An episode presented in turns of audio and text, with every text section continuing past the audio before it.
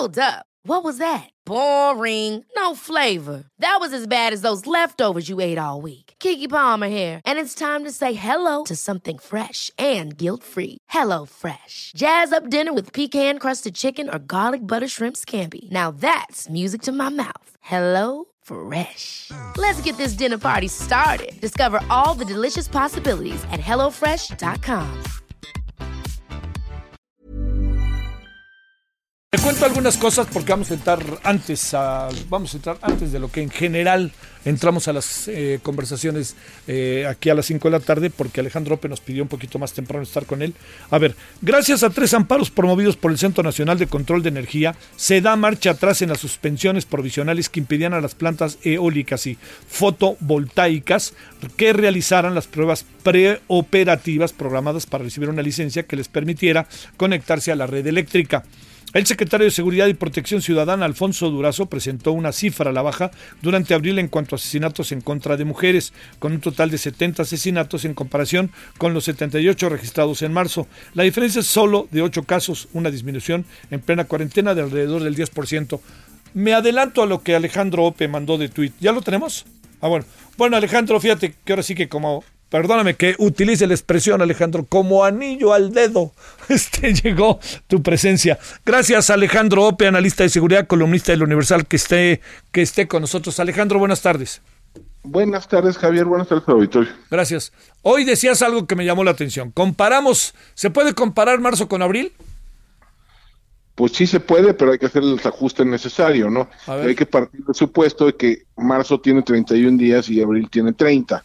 Entonces, dado ese hecho, pues uno supondría que nada más por, por número de días habría más homicidios en marzo que en, que en abril. Entonces, para comparar, eh, hay que, la, mejor, la manera más sencilla es sacar un promedio diario. Sí. De cuántos, cuántos homicidios hubo por día en, en marzo, cuántos hubo en, en abril.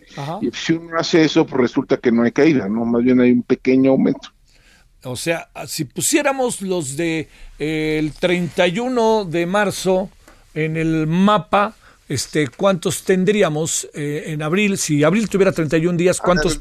Deja, ponerte así, pasa de, o sea, hay un, hay un pequeño, si yo no recuerdo, eh, es 97 en, en, en, en, abril y 90 y, eh, y un poquito como 95 en, en, en marzo. Sí. ¿no? Entonces, digamos, no es, no es un cambio mayor, no es un cambio enorme, pero digamos, el cambio no va en la dirección de lo que señalaba el, secretario Durazo, que lo que hizo fue comparar absolutos, ¿no? Ajá.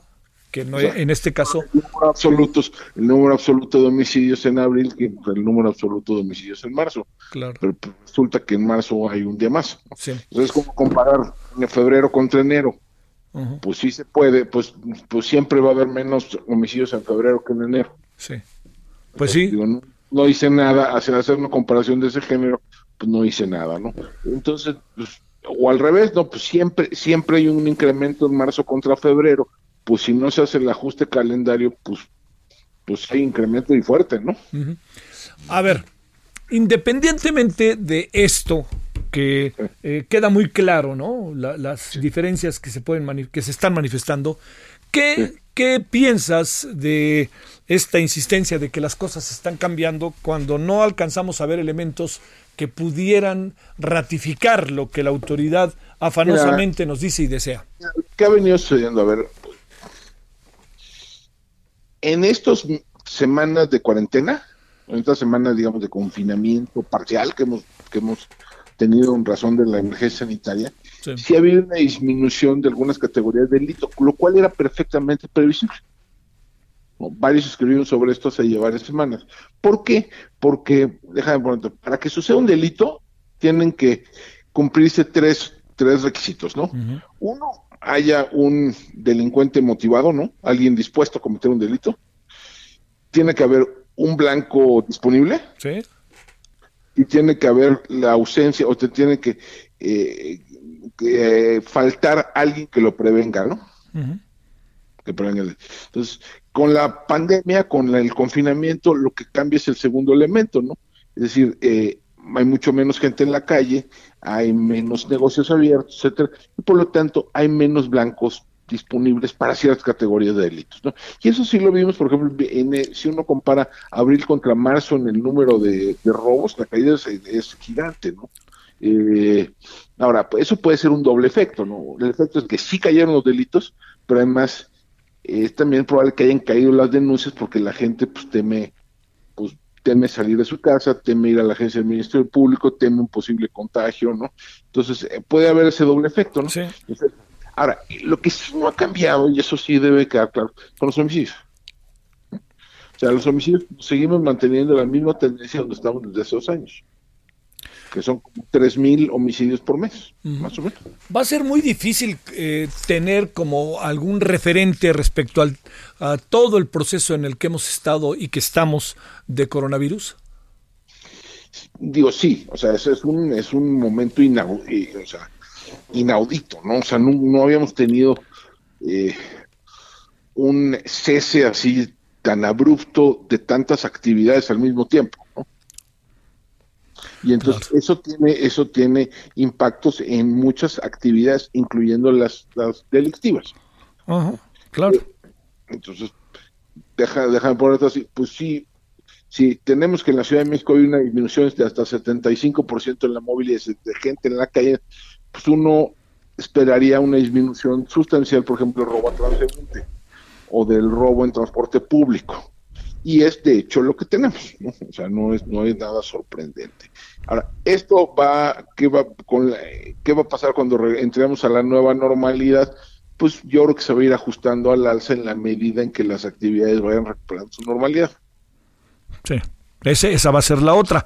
Oye, a ver, este, ¿cómo estás viendo eh, ahora un poco ahí a la distancia? Porque eh, ha habido, ha sido verdaderamente muy muy ambiguo, por no decir otra cosa, Alejandro, de todo el tema con lo que eh, me parece, a mí me parece que no es mal llamado militarización. ¿Cómo, ¿Cómo, ves esto y en función, ya más allá de los que decían una cosa y hoy dicen otra cosa, que ahora sí que por sus palabras los conoceréis, sino más bien en qué vamos a acabar, porque como sea, eh, la policía se hace un lado y el, la Guardia Nacional cada vez parece más chiquita y eso que es una extensión del ejército. Así es. Mira, a ver, te decir cuál es el. A ver, aquí hay dos, problemas con el decreto. El decreto, en efecto, se inscribe en el proceso de reforma constitucional del año pasado, ¿no?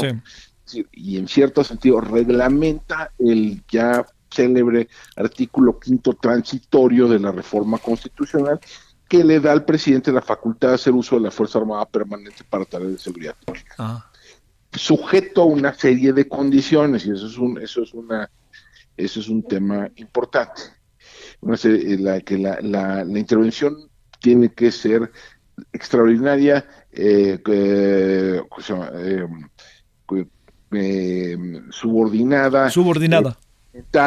este, fiscalizada etcétera ¿no? o sea no puede ser de cualquier manera está sujeto a reglas no entonces ese es, ese es ahí donde está yo que el corazón de la discusión. Sí, en efecto, esto se aprobó el año pasado, o sea, el, marco constitucional se aprueba el año, el año pasado, pero de ahí no se deriva que el, que el Ejecutivo tenga la facultad para hacer, para hacer para emitir un decreto donde se brinquen las trancas eh, y use a las Fuerzas Armadas sin consideración de las reglas de los candados que ahí se establecen. ¿no? Y es allí donde está el, corazón de esto. Ahora, más allá de esto, yo creo que aquí hay un, problema de fondo, que es, una vez, a ver, una vez que estén utilizando las Fuerzas Armadas, sí, de manera directa, el incentivo para seguir construyendo a la Guardia Nacional pues va a disminuir.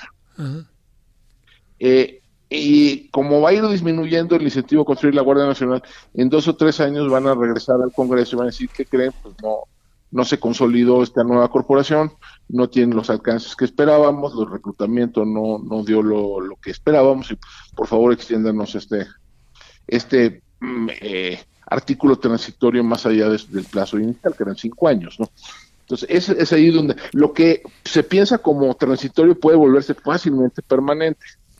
Eh, y además, aquí hay un problema de un, el problema es que no solo que estamos utilizando los militares, que lo estamos utilizando como policía municipal. Claro, claro. O sea, es, es, es, lo estamos utilizando en, formas que no son complementarias a lo que hace la policía, sino que son sustitutivas.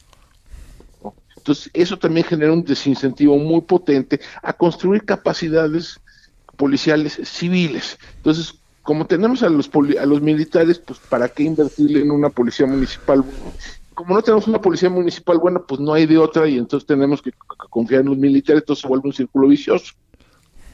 Entonces, ese, ese, ese son los, digamos, es ahí donde yo creo que está el nudo, el nudo de, este, de esta discusión, ¿no? Eh, en, eh, por un lado, la regulación, ¿quién debe regular la intervención militar?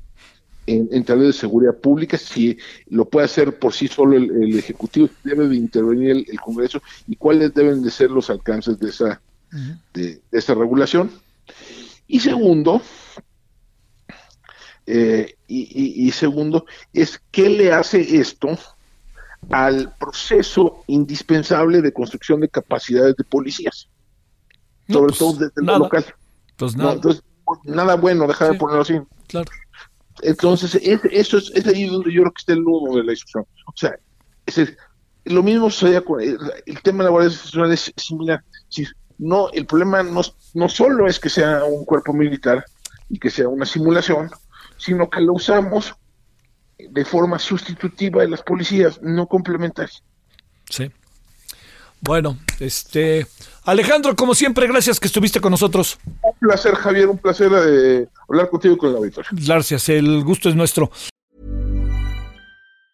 Hi, I'm Daniel, founder of Pretty Litter. Did you know cats tend to hide symptoms of sickness and pain? I learned this the hard way after losing my cat, Gingy. So I created Pretty Litter, a health monitoring litter that helps detect early signs of illness by changing colors, saving you money and potentially your cat's life. Pretty Litter is veterinarian developed, and it's the easiest way to keep tabs on your fur baby's health right at home. Go to prettylitter.com and use code ACAST for 20% off your first order and a free cat toy. Terms and conditions apply. See site for details.